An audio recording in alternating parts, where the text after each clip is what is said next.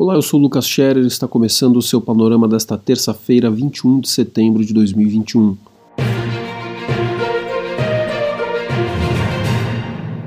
A economia global foi afetada ontem pelo temor de calote da gigante do setor imobiliário chinês Evergrande. A companhia tem cerca de 130 bilhões de dólares em dívidas vencendo até o fim do mês e dá sinais de que não conseguirá honrar com os compromissos. A preocupação derrubou bolsas de valores ao redor do mundo e no Brasil o Ibovespa caiu 2,33%, atingindo o nível mais baixo desde novembro. Nova York, Londres, Frankfurt, Paris e Hong Kong também tiveram baixas.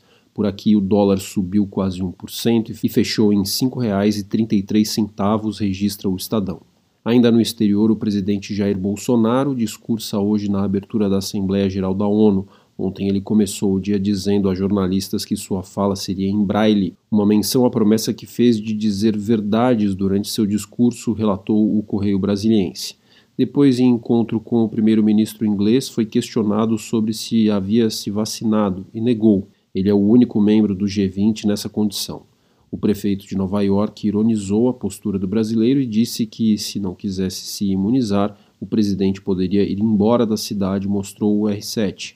Ainda durante almoço, Bolsonaro teve que comer na rua, em um puxadinho improvisado por uma churrascaria brasileira, já que em Nova York é proibida a entrada de não vacinados em restaurantes. No Brasil, foi registrado o sétimo dia seguido com média móvel diária de mortes acima de 500. Neste momento, o número está em 557 e a tendência é de estabilidade. Ontem, a Pfizer anunciou que sua vacina contra o coronavírus é segura e produz resposta imune robusta em crianças de 5 a 11 anos e vai pedir autorização de uso do fármaco nos Estados Unidos ainda em setembro, mostrou o UOL. Enquanto isso, no Brasil, o Instituto de Pesquisas Energéticas e Nucleares, IPEN, suspendeu a fabricação de insumos para o tratamento de câncer aqui, devido a um corte de verbas e à alta do dólar. Ligado ao governo federal, o IPEN é responsável pelo fornecimento de 85% dos radiofármacos no mercado interno, explica o G1. A CPI da Covid vai analisar um pedido de convocação para depoimento de Jair Renan, filho 04 de Bolsonaro, depois que o jovem postou o vídeo com armas e os dizeres: Alô CPI. A ameaça é um dos motivos do requerimento de opositores na comissão. Além disso, o objetivo é também ouvi-lo sobre a relação com Marconi Faria, lobista da Precisa Medicamentos, que ajudou o filho de Bolsonaro a abrir uma empresa de eventos em Brasília, explica o Correio Brasiliense. Por essas e outras, o relator da CPI da Covid decidiu adiar para outubro a conclusão de seu parecer sobre a investigação.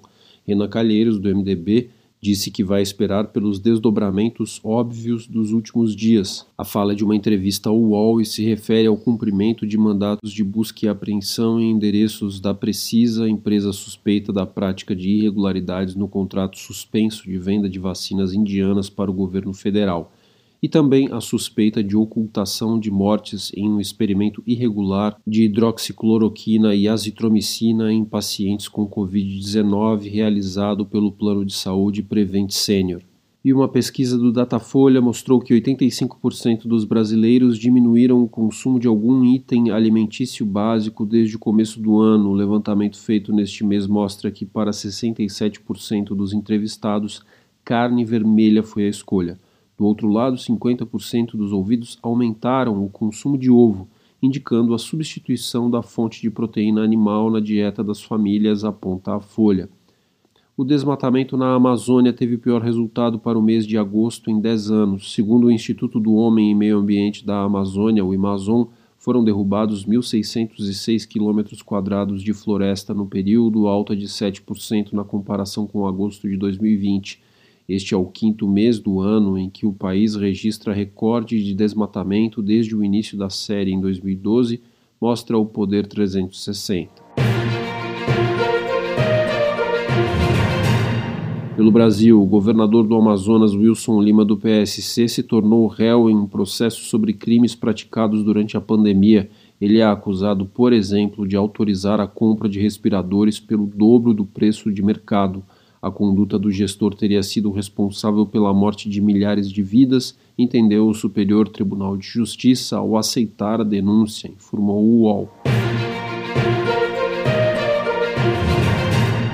Mundo, os canadenses aguardam pela conclusão da contagem de votos na eleição majoritária realizada nesta segunda-feira. O primeiro-ministro, Justin Trudeau, está liderando a apuração, mas o número até aqui confirma a expectativa de que o seu Partido Liberal não conseguirá a maioria dos assentos no parlamento e precisará de aliados. Até o fechamento da edição, a projeção era de que Trudeau atingiria 144 assentos dos 170 necessários para governar sozinho. Os conservadores atingiriam 121 cadeiras, segundo a CTV News.